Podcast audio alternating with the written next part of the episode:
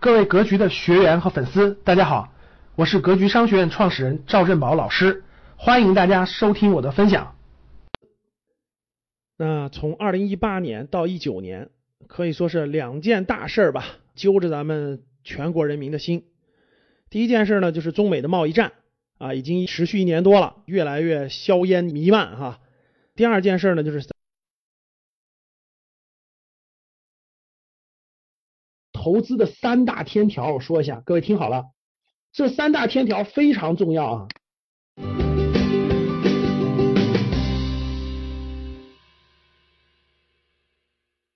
钱是赚不完的，但能亏得完。欢迎大家收听赵振宝讲投资。那从二零一八年到一九年，可以说是两件大事儿吧，揪着咱们全国人民的心。第一件事呢，就是中美的贸易战啊，已经持续一年多了，越来越硝烟弥漫哈。第二件事呢，就是咱们香港的这个暴乱，这两件事呢可以说是大事啊。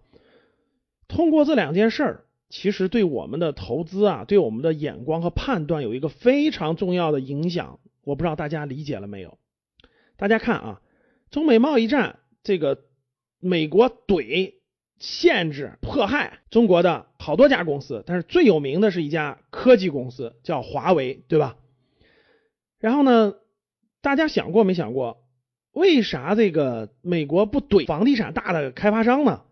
比如说美国怼恒大，说你恒大赚这么多钱，你在美国资产我封杀啊。你说美国怼这个万科，美国封杀这个融创，没有吧？那美国从来不怕你房地产公司赚钱，但是。美国最怕你华为这样的科技公司发展起来，所以这一点上，我觉得是让中央决策层和广大的民众真的是意识到了什么才是中国真正有价值的东西，什么才是中国的核心资产，什么才是中国未来的方向。对手怕的，对不对？对手根本不怕你那些开发商赚大量的钱，别人背后还偷笑高兴呢。为啥？好吗？你让开发商赚钱去吧，你把房价搞得天上去吧，你加重了民众的负担，房价往上炒，老百姓是不是买房子贷款更多，首付是不是榨干？你房子往上走，资金都跑到房子里去了，都跑到开发商里，都跑到钢筋水泥里去了，没有任何科技含量，中国经济其他科研的钱从哪来？消费的钱从哪来？产业升级的钱从哪来？只会让中国经济变得更脆弱。对制造业形成了最大的挤出效应，都去搞房地产了，都去炒房子了，谁去做制造业？谁是最典型的教训？香港啊！大家想想，香港是不是房子高到天上去了？一平米二十万。香港有没有制造业？香港其他产业有没有发展？这两年有互联网吗？有华为吗？有这些科技型企业吗？到最后，好吗？房子涨到最后会是什么结果？极少数人得利。民众失势，造成了严重的，可以说是影响到了民生吧，影响到了政治问题吧，影响到了社会对立吧。所以，美国对中国的悍然出手，让决策层和中国民众都意识到了高房价能不能赢得了中美的竞争，是不是中国的方向？什么才是真正有价值的？什么才是让对手害怕的？其实这两件大事可以说发生的。太及时了，也太关键了，让我们看清了太多的问题。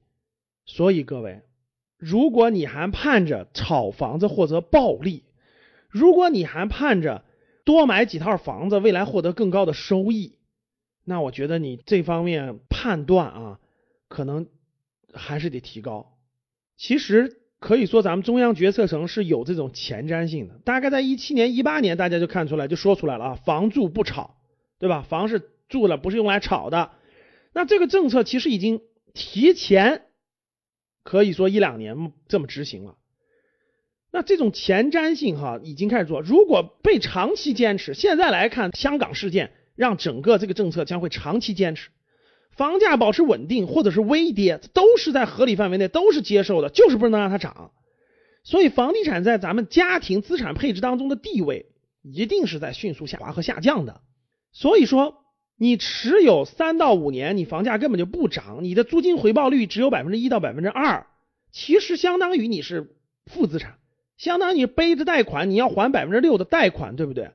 所以说，未来在炒房子纯粹是负收益。从这两件大事当中，我其实也是给大家一点交流和提醒。我觉得应该看到未来的方向了，所以很多家庭的资产配置要做一个转向。